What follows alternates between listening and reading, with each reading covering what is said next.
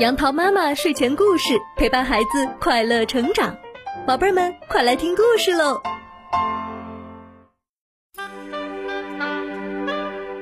嗨，小朋友们，今天杨桃妈妈要跟你讲一个非常神奇的意大利的故事，名字叫做《逃跑的鼻子》。一天早晨，住在轮船码头对面的一位先生起了床。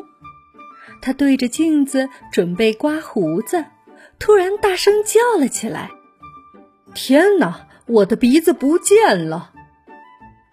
鼻子，脸上的鼻子没有了，在他待过的地方，现在只剩下光溜溜的一片了。”那位先生赶紧跑下阳台，正好看见他的鼻子穿过广场，朝小码头快步前进呢。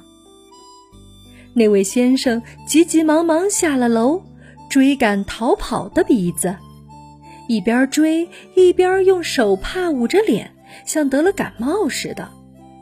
其实啊，他就是怕别人看到他那脸上没有了鼻子。可是这个先生很不幸，他没有追上他的鼻子，也不知道这鼻子究竟跑哪儿去了。几天以后。一个渔夫在收渔网的时候发现了逃跑的鼻子，就把它拿到市场上，打算卖一笔钱。恰巧那位先生的女仆来到了市场，想要买几条鱼，他一眼就看见了放在鲤鱼和梭鱼之间的鼻子。哦，这不是我主人的鼻子吗？他惊叫着说。立即花了一大笔钱把这个鼻子买了回来，然后小心翼翼地把它包在手帕里，带回家交给了先生。那位先生颤抖着捧着他的鼻子，气呼呼地说：“你，你为什么要开小差？我做了什么对不起你的事情吗？你要离开我？”鼻子斜眼瞧瞧他，非常厌恶地说。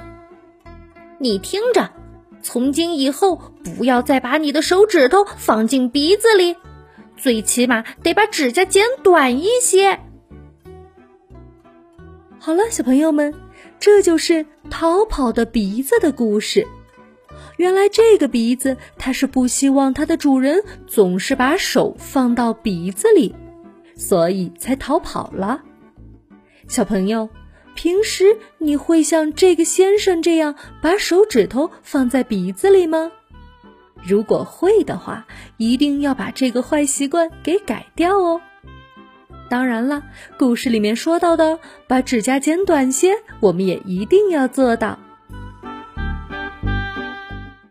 今天的故事就到这里，欢迎关注微信公众号“杨桃妈妈睡前故事”，收听更多好故事。宝贝儿。晚安喽。